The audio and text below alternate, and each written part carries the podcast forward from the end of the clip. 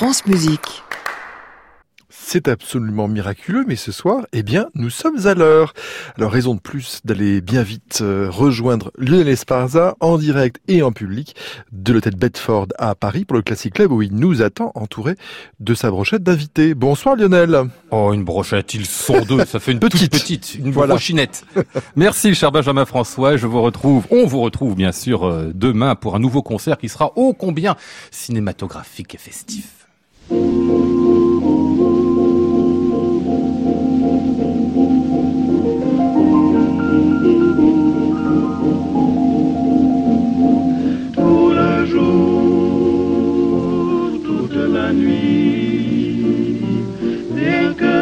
Toujours, toujours, j'en suis ébloui. Que tu sois au loin, qu'importe, puisqu'en moi tendrement je mon amour, nuit et jour. Bonsoir à tous et bienvenue dans le Classic Club sur France Musique tous les soirs de la semaine, 22h en direct depuis l'hôtel Bedford à Paris. Imaginons, c'est ce que sont toujours obligés de faire les historiens. Phrase de Georges Duby quasiment en ouverture de l'un des livres dont il sera question ce soir et qui va en donner le ton. On imagine bien sûr quand on est romancier et qu'on pense à la vie d'un compositeur et qu'on veut la réécrire. On imagine aussi, et ça on s'en doute pas quand on est historien ou historienne et qu'on pense à un compositeur qui vous a accompagné toute votre vie.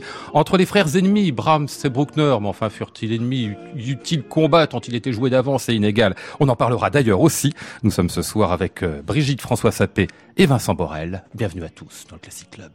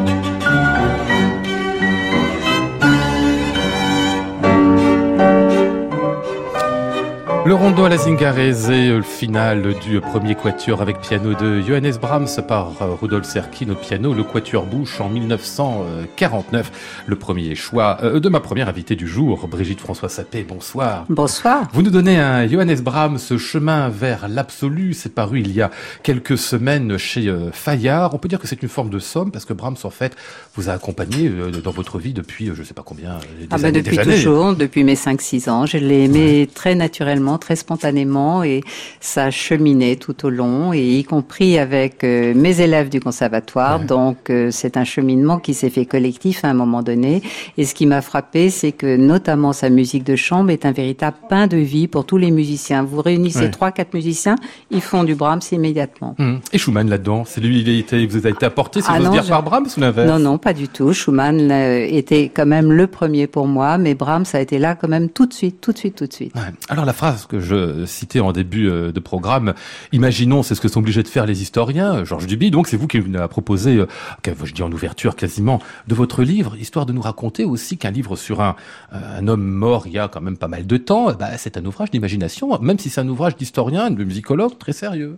À certains égards, oui, il faut quand même essayer de pénétrer l'âme, de pénétrer le mental d'un artiste quand même pour mhm. comprendre son œuvre. Alors ceci étant, moi je suis toujours partie de l'œuvre d'abord en tant que musicienne et ça a toujours été l'œuvre d'abord. Mais ensuite, effectivement, comprendre l'espace mental, c'est important. Mhm. La question que vous posez, enfin qui vous taraude un peu, comment se fait-il que Brahms, qu'on a entendu juste à l'instant, mhm. dans une sorte de zingarese, une musique un peu folle, Brahms qui est arrivé dans le monde musical comme une sorte de trublion absolument génial, comment il est devenu une façon d'académique ou de symbole de l'académisme il est devenu plus un symbole qu'une que réellement. Ce qui s'est passé, c'est qu'effectivement, il était totalement surdoué, génial, beau comme le jour, ainsi que tous les témoignages le rapportent. Enfin, je veux dire, un trublion, un chérubin qui a ému les femmes, les hommes, absolument tout le monde, et qui était doué comme il n'est pas possible, en même, à la fois une candeur adorable et euh, un démon, comme l'a tout de suite perçu Schumann, cet aspect démonique chez lui, mm. cet aspect Chrysler, puisqu'il se prenait pour Chrysler Junior, lui aussi, donc c'est quelque chose qu'il a réunis à Schumann. Et puis il a voulu maîtriser ça, effectivement. Donc travailler, encore plus travailler, le contrepoint, toujours plus de contrepoint, les maîtres anciens. Et il a remonté dans le temps jusqu'à Schütz, donc bien au-delà de Bach. Et il avait tout ce bagage en lui de, de, de grande érudition. Ajouter à cela une érudition alors du point de vue littéraire, mmh. philosophique, euh, scientifique. Il lisait, il lisait, il lisait. Il achetait des livres tant qu'il le pouvait. Et euh, c'est devenu, donc après des études euh, à Hambourg qui étaient quand même relativement modeste, c'est devenu un véritable érudit. Mmh, mmh. Euh, vous nous dites finalement que c'est une sorte d'instinctif incroyable qui a cherché tout le temps à se rationaliser, à se retenir? Eh bien, peut-être qu'il était justement, euh, euh, comment dire, trop emporté par son génie naturel. Je parle de ce stylus fantasticus qui est très typique des hommes du Nord, des organistes du Nord notamment. Et effectivement, on sent qu'il, d'ailleurs, Schumann lui a recommandé de se barder de classicisme et vraiment cette hmm. notion de se barder de classicisme, on sent qu'il a voulu la mettre en acte. Mais je pense qu'il est quand même resté un imaginatif assez extraordinaire de bout en bout. Il suffit de savoir l'entendre. Et encore une fois, quand j'avais 5, 6, 7 ans, je savais absolument pas qui était Brahms. Et ce que j'entendais était pour moi bouleversant, absolument. La musique qui emporte. Euh, bonsoir Vincent Borel. Bonsoir. Euh, un compositeur corseté, pour le moins, Anton Bruckner, de la manière dont vous nous le décrivez dans votre dernier roman, La vigne écarlate, il l'était lui aussi. Mais alors carrément beaucoup plus que Brahms. Hein. Je pense, je pense qu'il l'a été par, de par son éducation, son éducation religieuse, qui a, qui a vraiment pesé sur sa psyché de mm. manière, euh, de manière très forte. Mais en, en vous écoutant, finalement, il y a beaucoup de similitudes aussi avec Brahms parce que ce sont des tempéraments de, de feu, mais qui se, enfin, pour Bruckner en tout cas, lui, il, est, il se contraint totalement. C'est le, c'est le, le, la terreur et la, la, grandeur de sa vie, c'est euh, le, le, le, feu, le feu et puis la glace par dessus parce qu'il faut rien laisser paraître euh, de sa libido, de ses envies, mmh. etc. Très corseté. Et tout ça jusqu'à l'aliénation même. Hein. J'évoque à un moment, et ça je crois que c'est assez juste, un quatuor de génie qui sont des vieux garçons, si on peut appeler ça des vieux garçons, vu que certains meurent très jeunes, mais Beethoven, Schubert, Brahms et Bruckner, quatre génies qui ont donné à Vienne un nombre incroyable d'œuvres géniales et qui sont restés donc des célibataires et qui ont à chaque fois cherché le, mieux, le plus haut, la transcendance, d'où ces chemins au pluriel vers l'absolu. Mmh Avec un A majuscule. Hmm. Mais avec tro- trois amoureux des femmes et un amoureux de l'amour. Ah oui, c'est qui l'amoureux de l'amour? C'est Bruckner. Bruckner, Oh, oui. bien sûr, oui, oui. Les autres aimaient les femmes quand même. Oui, non, les autres, les autres, on disons, Ah oui. pratiqué. enfin, Voilà, Schubert, c'est pas très sûr. Ouais. Ce qui est certain, c'est qu'ils ont beaucoup sublimé. Hein. S'ils devaient Oui, vérifier la, théorie freudienne, tous les euh, Absolument. quatre. Et d'ailleurs, euh, Brahms a peut-être euh, été beaucoup plus chaste qu'on le dit parfois. Ah oui Ah parce qu'on dit qu'il a eu, qu'il a été très. euh, Oui, il est bien. Oui, enfin, semble-t-il, les femmes l'aimaient en tout cas, c'est ça. On dit qu'il est allé beaucoup voir les filles de mauvaise vie, mais Ah bon rien rien n'est prouvé. Ah bon, Que ce soit en Bourg ou à Vienne, on le dit, oui, absolument, mais rien n'est prouvé. Il aimait beaucoup ces dames qu'il connaissait par leur prénom, mais bon, je crois que lui aussi, il était amoureux de la, mu- de la musique, de l'art en général. Et puis de Clara, on va en reparler aussi Et un de peu cette juste sublimation. après. Alors Ouais. justement, Clara, puisqu'on a écouté ce quatuor, c'est elle qui l'a créé à Hambourg Mhm. et c'est devenu son cheval de Troie à Vienne. C'est vraiment l'œuvre qui fait passer du nord au sud et qui l'a fait connaître dans tous les milieux, à la fois artistiques et professionnels euh, amateurs. Mhm. On va revenir euh, sur Clara Schumann dans quelques instants. Je propose d'écouter, et ça c'est vous qui nous le suggérez, sans nous le dire expressément dans la préface, euh, Brigitte François Sapé, ce deuxième intermezzo de Johannes Brahms, Paris Fnat. Thank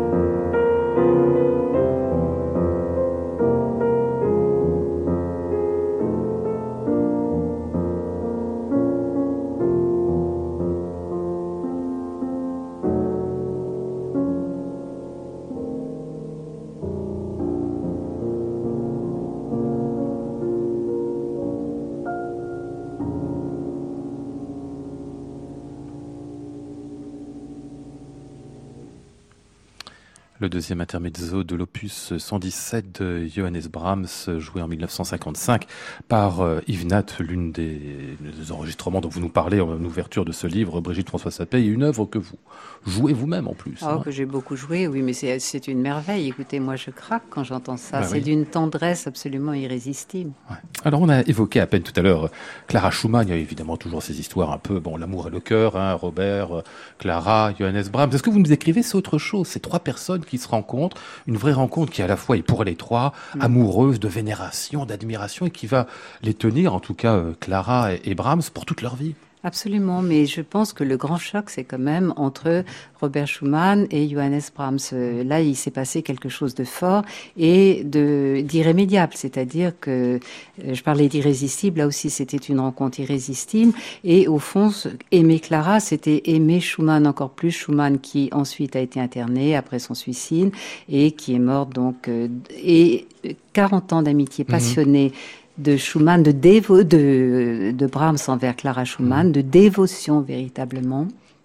Quelque chose de très très beau, mais là aussi il faut sublimer. On, est dans le monde de la transcendance. Et, et d'ailleurs, il lui survivra pas longtemps, quelques mois, un an à peine, hein, à- Ou même pas, oui, une toute ça, petite hein. année, oui, oui. c'est absolument incroyable. Il a été dévasté par sa mort. Ah ouais. Hum. Euh, Robert Schumann meurt en 1856. Alors c'est très curieux, vous vous en servez comme d'une date un peu euh, bascule, parce Oui. qu'avant c'est le Brahms justement qu'on décrivait tout à Oui. l'heure, le Chrysler, jeune bouillonnant, il, il écrit des œuvres comme ça. Et puis tout d'un coup, une sorte de silence, il Oui. n'écrit plus, comme si avec la mort de Schumann, ou attention, il se passait quelque chose, et là maintenant, faut faire attention à ce qu'on fait, comme si une responsabilité lui tombait sur les épaules. Bah, C'est-à-dire que Schumann euh, lui a donné cette responsabilité en écrivant ses chemins nouveaux, ses Neue Bahnen, et en lui disant qu'en somme, il était son fils spirituel, Mm. mais aussi, euh, je pense que ce deuil l'a affecté, et pour très très très longtemps, il a été vraiment paralysé, et euh, on peut dire qu'il a chanté Schumann en secret dans des tas d'œuvres qu'il a mises en chantier à ce moment-là et qui l'ont conduit au Requiem allemand jusqu'à sa première symphonie beaucoup plus tardive. Il y a eu une sorte de Schumanniana qui est un Mhm. chan- chantier permanent. Hum. Vous dites euh, chemin vers le nouveau, en effet. On se dit que Brahms aurait dû être finalement des musiciens de l'avenir, comme Liszt, comme Wagner. Vous nous racontez comment ça s'est pas fait finalement presque pour des questions de, de malentendus et de mauvaises rencontres. Oui, Liszt euh, a été subjugué immédiatement. Il aurait voulu l'avoir dans son clan, ce jeune homme, et euh, bon, il a donc choisi Schumann, génie dévasté, et Liszt en a été très très mari et très bon. Et quant à Wagner, alors là, il faut quand même admettre que euh, Brahms comprenait Wagner, admirait Wagner et prétendait même qu'il était le meilleur wagnérien parce qu'il était le seul à pouvoir le comprendre à ce point-là. Mhm. Donc ce serait se fourvoyer de penser qu'il était contre Wagner. Hum. Il n'était pas contre la musique de l'avenir, même, même s'il a Non, non. revendiqué le classicisme, c'était pas une opposition d'ancien et de moderne. Oui, surtout que pendant des années, il a dit à Clara qu'il était un musicien de l'avenir. Il l'a dit à propos de lui-même. Hum. Et puis il y a la fameuse phrase de Schumann, Schumann parle souvent d'or, qui dit euh, que la musique de l'avenir, c'est le chef-d'œuvre.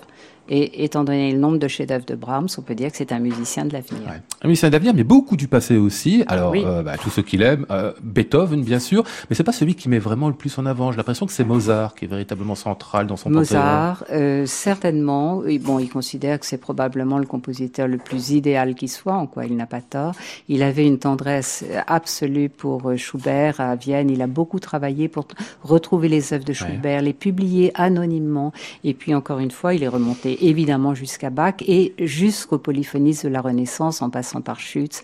Une grande vénération pour Schütz. Et en tant que chef de chœur et chef d'orchestre, il a dirigé trois siècles de musique allemande. Mmh, dirigé, mais aussi, alors vous avez consacré un petit chapitre, euh, Brahms éditeur, et ça c'est quelque chose qu'on ignore un Oui. peu. Enfin si, quand on joue euh, Couperin euh, au, piano sur des éditions euh, de base, on s'en rend bien compte, parce qu'il a fait une édition compte, Couperin, mais pas seulement. Il hein. est le premier en Europe à avoir réédité les quatre livres de clavecin de Couperin et de façon merveilleuse. Mhm. Alors qu'en France, on a quand même un peu, euh, on a eu des éditions qui étaient vraiment mauvaises. Et lui, Johannes Brahms, a fait une édition excellente. Ah ouais. Alors de Scarlatti aussi, de Handel, Oui. de Mozart, de Chopin, Oui. de plein d'autres compositeurs. Ah. Parce qu'on a l'impression que finalement il est un peu au cœur de cette redécouverte du Mais- grand répertoire passé, Mais ça en fait tout l'affaire. Mais ça fait 19e. partie de son érudition. Il était l'ami des plus grands musicologues de l'époque, les Spita et Chrysander, et il s'est vraiment nourri de, à tant faire d'être l'ami de ces musicologues, il s'est nourri de, de cette manne. Classic Club, Lionel Esparza, France Musique. Je vous rappelle qu'à 22h18, nous sommes avec euh, Brigitte François Sapé pour parler de son Johannes Brahms, ce chemin vers l'absolu. Ça paraît euh, chez Fayard et on y trouve aussi une sorte d'engagement en tant la symphonie, la rhapsodie, pardon. C'est une forme de symphonie aussi pour alto.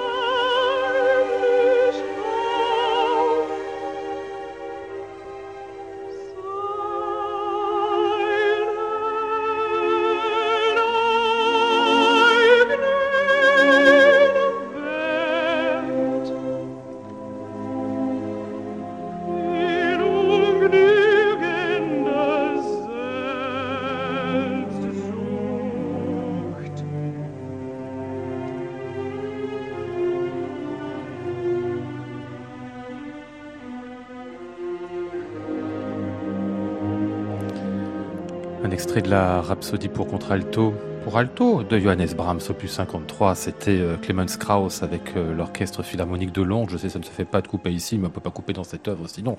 De 16 minutes, que voulez-vous, euh, chanté par Kathleen Ferrier en 1947, quand on entend ça qu'on a, je sais pas, 7 ans, 8 ans, Brigitte François Sapé, on découvre quoi Les profondeurs de l'être déjà, si tôt? Oui, c'est bouleversant et on sent un monde infini qu'on pourra réécouter et creuser toute sa vie. Et puis alors quand plus tard j'ai découvert le texte de Goethe derrière, qui est quand même euh, évidemment un penseur et un poète qui a habité tous les romantiques, et Brahms parmi ceux-là. Euh, bon, c'est vrai qu'on va très loin. Vous évoquez le Wanderer à propos de, de, Johannes Brahms. Il ne l'est pas vraiment. En fait, il a assez peu voyagé dans le fond. C'est partagé entre deux villes qui sont Hambourg, sa ville de naissance, et Vienne, qui était la ville finalement qu'il a accompli comme compositeur.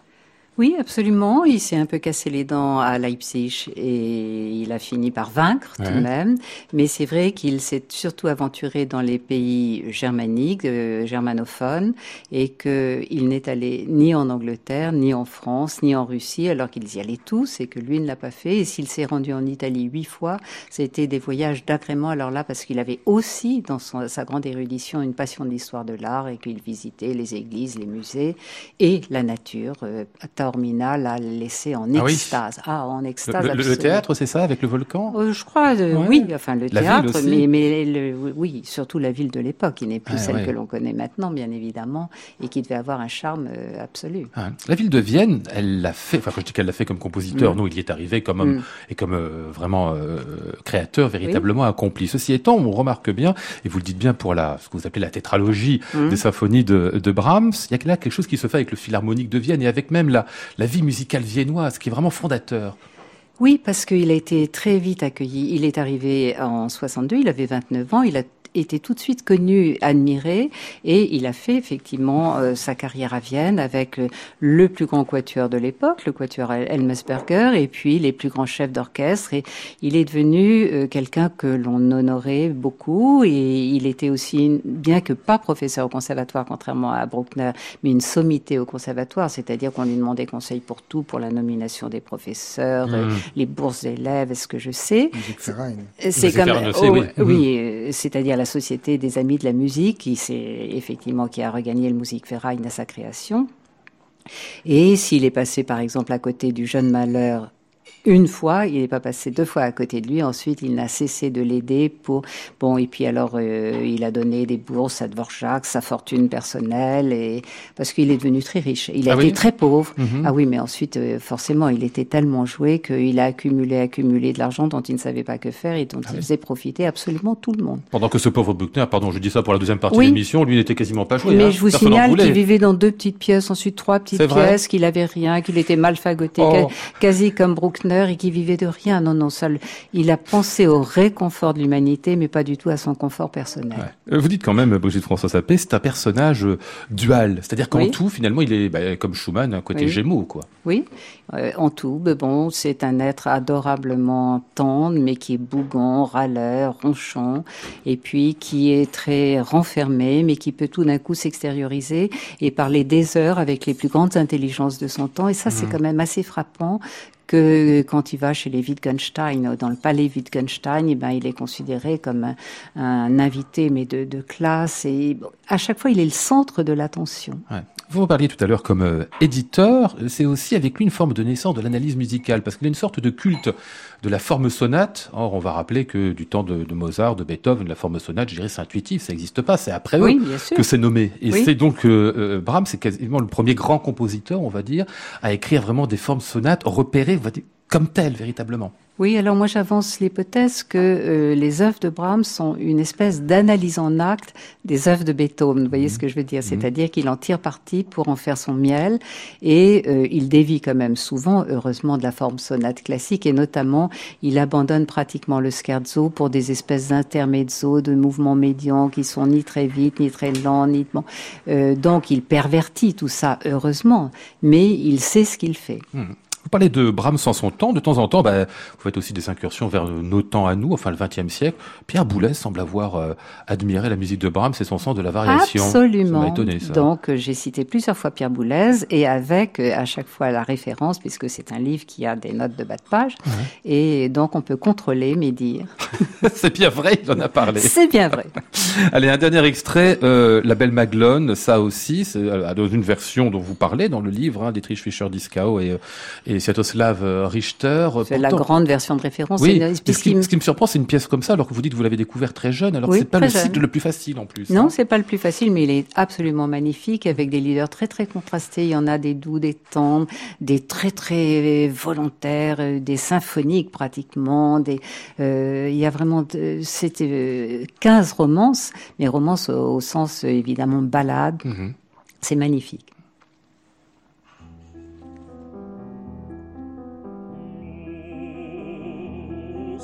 es eine Trennung geben, die das treue Herz zerbricht. Nein, diesen ende ich nicht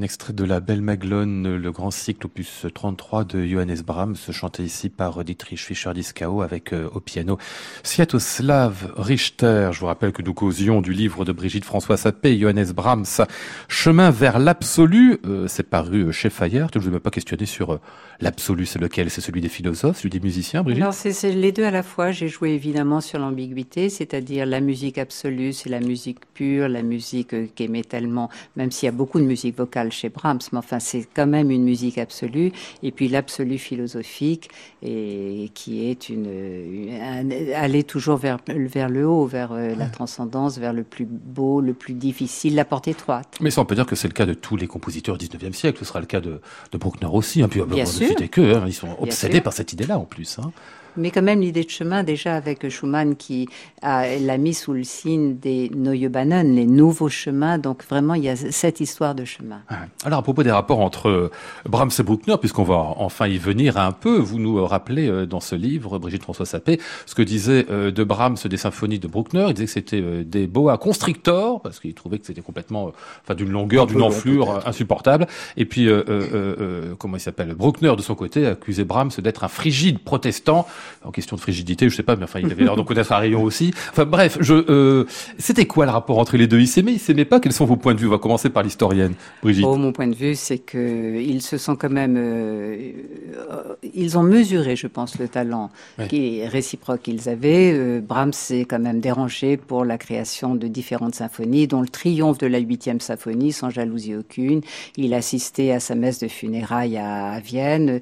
Non, je crois qu'il le, mais il n'était pas fait pour son temps. De, il n'avait pas. il- C'est parce que le milieu musical Ouais, viennois a une aussi rendu à Brahms, quand même, Oui. pardon, Vincent. Il y a une instrumentalisation en fait entre les entre entre Brahms et Bruckner qui est le fait de la critique et qui est le fait de, de, de du culte voué à Wagner et de tout ce qui est un petit peu malsain, enfin qui a qui, qui a tourné autour de Wagner. Donc c'est l'antisémitisme aussi, c'est le nationalisme. Donc euh, même Hanslick est peut-être aussi euh, instrumentalisé par ce par ce débat d'idées qui euh, qui agite et qui, qui partage totalement euh, l'empire austro-hongrois. Oui, parce qu'idéologiquement, on sent bien que tout ça, avant même les compositeurs, il y a quelque chose de très très fort qui se joue Il y a de sur le terrain de l'esthétique, ouais. entre d'un côté les Wagneriens, de l'autre côté ce que serait dans la ville de Vienne euh, une sorte de grande tradition musicale dont Brahms serait l'ultime Oui, mais je représentant. maintiens que Brahms se disait le meilleur wagnérien euh, de- Mhm. et comme étant le seul capable de comprendre véritablement Wagner. Ouais. Je pense qu'il y a, il y a aussi une, euh, il y a des compositeurs de terroir, enfin il y a des compositeurs de, de, de territoire plus que de terroir.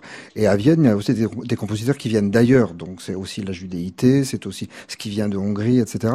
Donc il y a une, euh, il y a des gens qui, qui, qui campent sur leur, euh, voilà, sur leur, euh, leur terroir, et puis ceux qui traversent. Et c'est peut-être cette bagarre aussi qui agit de Vienne à ce moment-là. D'accord. Et celui qui resterait sur place, c'est qui alors? C'est Bruckner? C'est Bruckner, oui. D'accord. Et celui qui serait le celui plus. euh, Brahms, c'est quand même quelque chose qui, euh, quelque chose, pardon, quelqu'un, quelqu'un qui, qui se balade plus, qui se promène plus, qui, qui brasse beaucoup plus.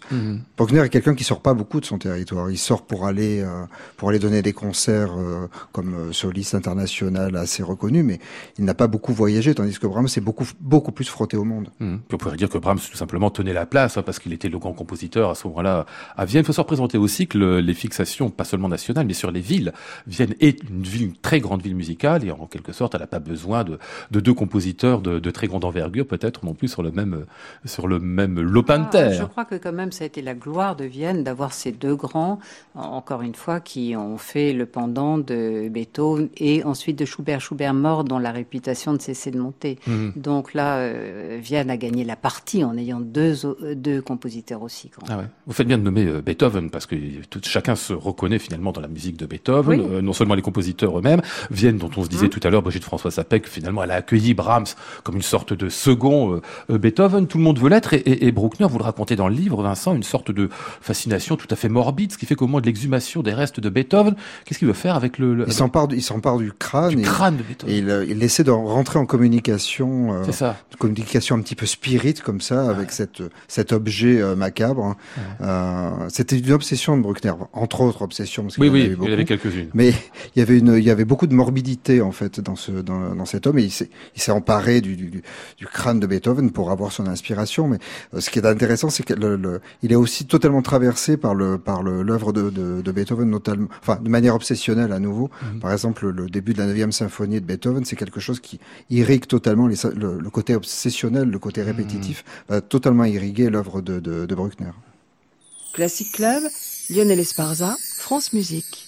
Votre livre à vous, Vincent Borel, La vigne écarlate, c'est un roman, cette fois il paraît chez euh, Sabine Vespizer et il est consacré donc à Anton Bruckner. On va en reparler nous, sans écouter bien sûr de sa musique, ici la troisième symphonie sur laquelle il n'y a pas beaucoup de choses à dire.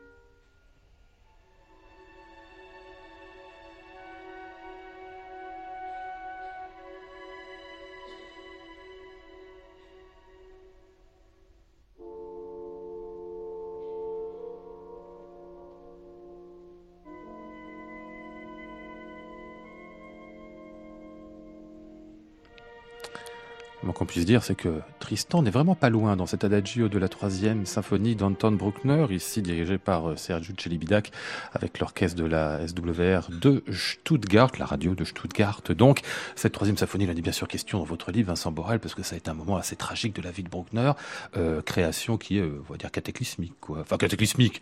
C'est Pour un, lui, un, un beat total, quoi. Pour lui qui était aclysmique, oui, parce que la, la salle est pleine au départ et à la fin, il ne reste plus que quelques personnes. Il reste ces, ces fervents admirateurs qui sont là pour l'applaudir, mais tout est parti, euh, tout est parti en sucette, comme on dirait. C'est vraiment sa direction. euh, L'orchestre ne voulait absolument pas suivre. Enfin, ça a été. D'abord, il ne devait, il ne, il ne, il ne devait pas diriger l'œuvre. C'est un, un autre chef d'orchestre qui devait le faire, qui, qui, qui meurt d'une crise cardiaque. Donc Bruckner remplace euh, Un peu au pied levé. euh, un peu au pied levé pour diriger sa, pro- sa propre sa propre symphonie. Euh, les musiciens ne comprennent pas vraiment ce qu'ils ont à jouer. Ils donnent les mauvais départs et et puis la symphonie paraît trop trop longue. Et puis il y a surtout des euh, pour certains critiques en tout cas il y a des ré- références explicites à à Wagner. Bah oui, qui comme sont ça trop l'entendre, voilà, oui, oui, D'ailleurs dans le dans le, de le dans le mouvement lent après il y a des on a vraiment des, tr- des trompettes qui sont totalement empruntées à Tannhäuser, euh, Mmh. la, la marche des pèlerins. Ouais. Donc l'obédience faite à Wagner tout d'un coup est beaucoup trop forte. Ah ouais. Alors, euh, l'intérêt de votre livre, Vincent Borel, c'est bien sûr de remettre l'histoire un petit peu euh, de Bruckner devant nos yeux, mais c'est surtout nous parler du compositeur comme un corps, et un corps à- problème, un corps malade, un grand corps lourd, très impressionnant, très massif, Euh, jeune homme qui s'est pendu, nous racontez-vous, je sais pas si vous l'inventez, à des poutres pour se faire grandir un peu, qui découvre en fait son propre souffle dans ceux de l'orgue. Enfin, ce que vous nous décrivez, c'est aussi euh, compositeur qui a des humeurs, qui a des maladies, je répète, un corps, quoi. Oui, oui, oui, je pense que c'est un, c'est un, c'est un compositeur orgue en fait. C'est un compositeur euh, massif. C'est un, je pense que ça s'entend dans sa musique d'ailleurs. C'est une, c'est une musique d'organiste. C'est une musique de quelqu'un qui registre son orchestre plus qu'il ne le, le, le, le distribue comme, euh, comme d'autres auraient pu le faire de manière plus classique. Et c'est un, ouais, c'est, quel- c'est quelqu'un qui est en lutte, qui est en lutte avec lui-même, qui est en lutte avec ses désirs, qui est en Mhm. lutte avec ses pulsions. Et c'est quelqu'un qui se construit sur euh, la répression de d'un énorme désir d'amour et d'un énorme désir de vivre, mais qui sans arrêt se retient. Hmm. Et c'est ça qui fait son, c'est peut-être ça qui l'a fait gonfler. euh. Hmm. Plus un appétit, plus un appétit énorme. Ah oui, euh, c'est- mais il mange beaucoup, il il, mange- boit beaucoup. il- euh, ouais. C'est une sorte d'ogre, quoi. C'est hein. un, oui, oui, c'est un grand amateur de bière, c'est un grand amateur de choux, c'est un Ouais. grand amateur de. Je pense qu'il y a une euh, toute sa frustration, il la passe à manger et aussi il fumait beaucoup. Ah oui, d'accord. Il faisait tout en excès. Sauf, euh, évidemment, le sexe, parce que là, absolument rien. Et vous vous en rajoutez un peu en plus, hein, en nous montrant le personnage, euh, sublimant évidemment toutes les jeunes filles qu'il peut croiser jusqu'à un âge avancé, mais détournant le regard pour pas que le désir soit trop fort et la libido trop... su- sublimant, ce qui, est assez étrange, c'est que cet homme a passé sa vie à tomber amoureux, Mhm. sans jamais pouvoir aller jusqu'au bout, mais il a passé sa vie à tomber amoureux d'une jeune fille. Mhm. Il est tombé amoureux d'une jeune fille quand il était très jeune, il est tombé amoureux d'une jeune fille quand il avait 20 ans, et puis 30 ans, puis 40 ans, puis 50 ans. Et toujours sur le même schéma. C'est un, un schéma de blocage total euh, sur, le, sur la libido. Et, le- et, ce- ce- et cette mécanique-là, j'ai l'impression que je l'ai ressenti comme ça, en tout cas que cette, cette fêlure-là, ou plutôt cette crispation-là, avait construit son, son œuvre petit à petit. Hmm. Euh, on se doute que c'est quelqu'un que la névrose est quand même assez forte. Vous décrivez d'ailleurs certains certains traits qui ont été rapportés d'ailleurs. Hein, c'est pas vous qui l'inventez sur Non, la non, manie du, la manie comptage, Ouais. l'obsession en effet de mettre le, le pied sur les pavés, compter tout ce qu'on voit autour de soi, et puis avoir des, des petits rituels. Il y en a tout plein à tous les coins de rue. Des Énormément de rituels. rituels composés dans des pièces qui sont toujours peintes en bleu, par exemple. Euh, compter les feuilles des arbres, compter. euh, faut quand même falloir le faire. Il y a une, une anecdote qui est assez, euh, qui est assez amusante, c'est qu'il y a quand euh, quand il est à Londres et qu'il y a des, il est à Londres pour faire une tournée en tant que grand organiste, il a beaucoup de succès. Et en fait, euh, quand les dames l'approchent et qu'elles lui font des compliments, lui compte les perles sur le, Ouais. sur le, sur les colliers. Donc, il Pour éviter de regarder le décolleté peut-être aussi. non peut-être. Peut-être, hein, on ne sait pas.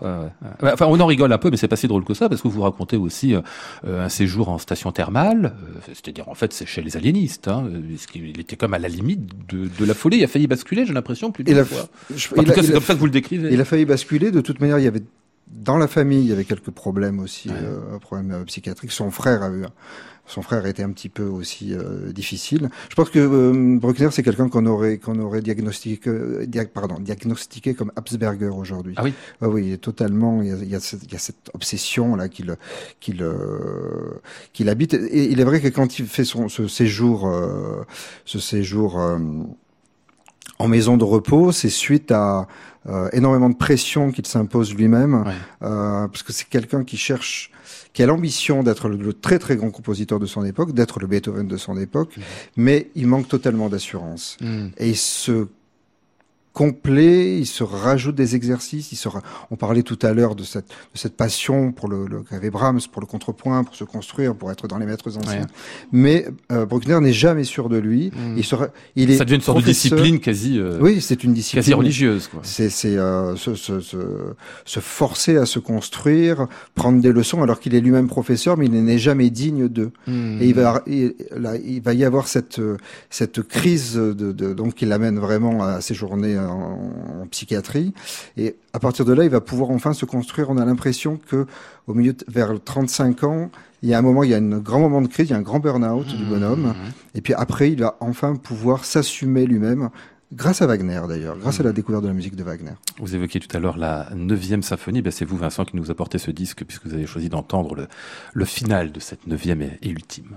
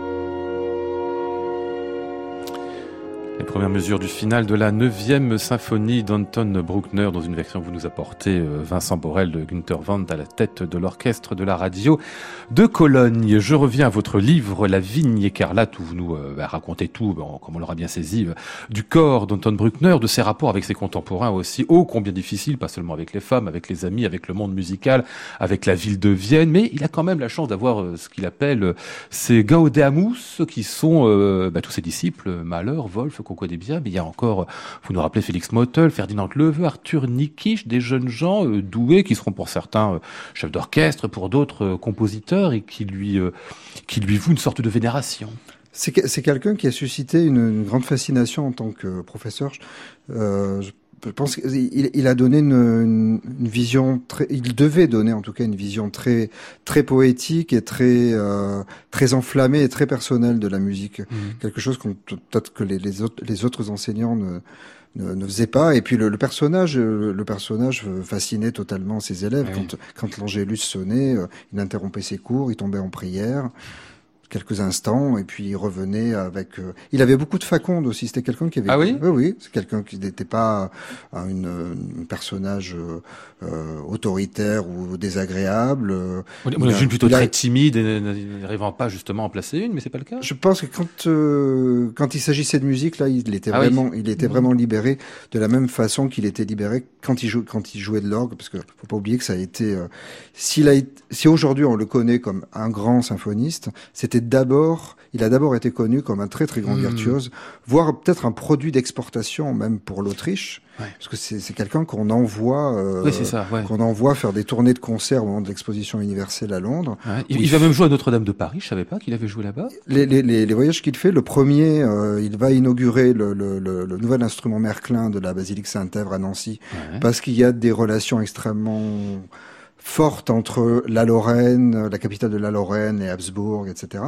Euh, D'ailleurs, il arrive, un, il arrive un petit peu avec des bouts de, de, de, de la, de la nouvelle basilique Saint-Èvre, Ah oui. puisque le, le l'empereur d'Autriche donne des vitraux, donne les pierres pour construire le parvis de la basilique. Et, c'est Bru- Bruckner qui apporte ça dans ses bagages. Bruckner arrive avec tout ça et Bruckner Ah ouais. lui va inaugurer l'instrument. Euh, quelques semaines après, il est à Paris pour euh, le, le- pas inaugurer, mais enfin toucher en tout cas le cavalier-col de Notre-Dame de Paris. Et après, il y aura une tournée en Angleterre Ah. qui, pour quelqu'un qui n'est pas prophète dans son pays, Oui. euh, il va rencontrer à Londres un succès, un, un succès absolument phénoménal parce qu'il joue devant des, des- des dizaines de milliers de 100 personnes. 000, pardon, je vous interromps, 100 1871 à l'exposition universelle. Donc Ouais. on se doute qu'il y a du monde et il joue même au, au Crystal Palace. Parce que je, je voyais pas Bruckner avec le avec le Crystal Palace. Si, évidemment. Parce qu'il y avait un orgue, Eh oui. les orgues énormes comme on les adorait, euh, comme on les adorait à cette époque victorienne, ces espèces d'orgues qui sont avant les orgues cinématographiques. Mmh. Et euh, Bruckner joue euh, Handel, joue euh, Bach et improvise. Et c'est un très grand improvisateur. Vous avez inventé quand même beaucoup de ces choses, non, Vincent Borel? Parce que des fois, vous donnez des détails sur ce qu'est Bruckner comme personnage, sur ce qu'il raconte, sur ses jurons, par exemple. Un juron, ça s'invente, non? Non, non, ce Non? Fir- Firknecht, Oui, c'est- il est référencé. effectivement. pas vrai. Ouais. Il, est, il est référencé comme étant un de ses, un de ses jurons favoris. Ces, ces Godéamus ont laissé beaucoup de témoignages concernant ces, ces, ces petites habitudes et ces petits rituels. Ouais. Heureusement qu'il y a eu cette cour autour de lui pour nous laisser quelque chose de concernant, parce que les, les seules choses que lui ait laissées, ce sont des carnets où il notait de manière extrêmement scrupuleuse, toujours obsessionnelle, les prières qu'il fallait, qu'il qu'il devait faire dans la journée, Ah qu'il oui avait- effectuées. Ouais. Donc on a un carnet comme ça, et des lettres quand même aussi, hein. des lettres assez... euh, Ce côté très religieux, très fondamentalement et sincèrement religieux, c'est très émouvant quand même. Ça, on le voit dès le début, ça vient, ça vient de l'enfance, il a, il a grandi là-dedans et puis il n'en est jamais, euh, jamais fondamentalement sorti. Et Il a grandi, il a été formé au monastère de Saint-Florian, qui aujourd'hui d'ailleurs lui voue un, un culte. D'abord, il est entouré, il est enterré, pardon, sous l'orgue, sous son orgue de, Ah oui? Saint-Florian. Mmh. Et ensuite, il y a un grand festival Bruckner qui lui rend euh, hommage. C'est, et c'est une, c'est une, bon, c'est une des plus belles abbayes baroques de, de- d'Autriche. Il y a été formé quand il était tout jeune. Euh, il en est sorti au moment de la, de la mue. Mhm. Euh, et après, il y est revenu. Il a été enseignant, il a été Kapellmeister, euh, il a été organiste, et après, quand, au fur et à mesure que sa carrière d'instituteur s'est dé- développée, et puis de professeur, euh, quand il avait, il a, il a fini, il a toujours gardé des relations assez privilégiées avec l'abbaye, et c'est un endroit où il venait se reposer, où il venait composer, où il venait se retrouver, euh, il venait retrouver peut-être son âme d'enfance dans cette splendide abbaye. Euh, C'est comme du pain béni pour un romancier Bruckner, non? Parce que Ah non, absolument. Ah non, pas du tout? Non, le parce y personnage est tellement dingue, je me dis. Non, parce qu'en fait, il y a rien à dire sur Bruckner. Ah oui? Enfin, il y a rien à dire. Ça n'est pas un Franz Liszt, ça n'est pas un Wagner. Il y a Ah pas, oui, il y a pas d'engage- d'aventure, oui. Il n'y a pas d'enga- d'enga- d'engagement politique, il n'y a pas de grande crise amoureuse, il n'y a pas de, il n'a pas le romanesque de Brahms, qui est quand même un personnage assez romanesque en lui-même. Bruckner, c'est très très lisse. Et puis, a un moment, c'est justement cette, le, le challenge pour moi, c'était de trouver le, le, quel était le mystère de cet homme, parce que c'est une musique qui est, en- qui n'est pas très facile, toujours très facile euh, d'accès. Euh, souvent, j'entends les commentaires, c'est trop long, c'est Ouais, trop ouais. répétitif, etc. Et pourtant, il y a une clé là-dedans. Il y a une, il y a une étrange modernité dans cette musique. Quand on écoute certaines, euh, certaines pages de la, de la deuxième symphonie, par exemple, on a l'impression d'avoir déjà un pas chez Philippe Glass. Mhm. Il y a cette, euh, cette, euh, cette structure répétitive qu'il a empruntée euh, à Beethoven, notamment à la, au début de la neuvième symphonie, cette espèce d'os- d'ostinato qu'il a poussé dans des limites euh, assez euh, d'une gro- d'une d'une grande grande modernité et le et le le- l'adagio qu'on qu'on qu'on vient d'entendre justement de la qui est pas tout à fait le dernier mouvement de la de la neuvième symphonie parce qu'il y a toute une partie éparse Oui. euh, qu'on vient juste de, enfin que ça C'est le, c'est le final qui nous reste en tout le, cas. fan- le- le final qui nous reste. Et il y a, ce- il y a ce côté. Moi, j'avais, j'ai eu l'impression d'entendre la nuit transfigurée déjà dans cette. euh, On va refermer l'émission si vous le voulez bien avec un Ave Maria. Ce serait une manière de renvoyer. Bruckner, ouais, Ouais. d'apaiser un peu, puis de le, le renvoyer à cette figure mariale si importante pour lui.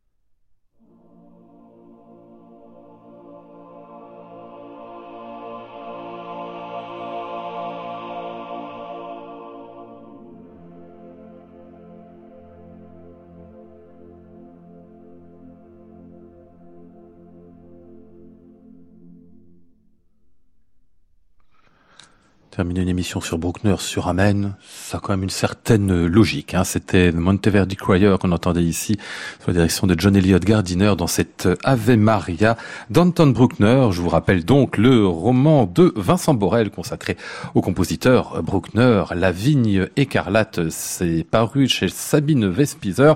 Quant à celui d'ouvrage de Brigitte François Sapé et Johannes Brahms, Chemin vers l'absolu, c'est pour Fayard et les deux sont, comme vous l'aurez compris, très bien.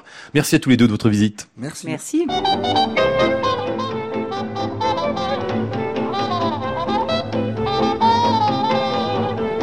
Nous étions ce soir avec Flora Sternadel, Maud Nourri, Antoine Courtin, Pierre Bornard et Loïc Duros. Voici le ciel peuplé de ces moutons blancs. Voici la mer troublée, spectacle troublant. Je vous retrouve demain vendredi, ce sera bien sûr Club des critiques, une spéciale disque avec Richard Marté, Christian Merlin et Vincent Varnier. J'entends la ville qui me dit bonsoir et moi sur le quai de la gare, je dis de mon mieux des mots d'adieu.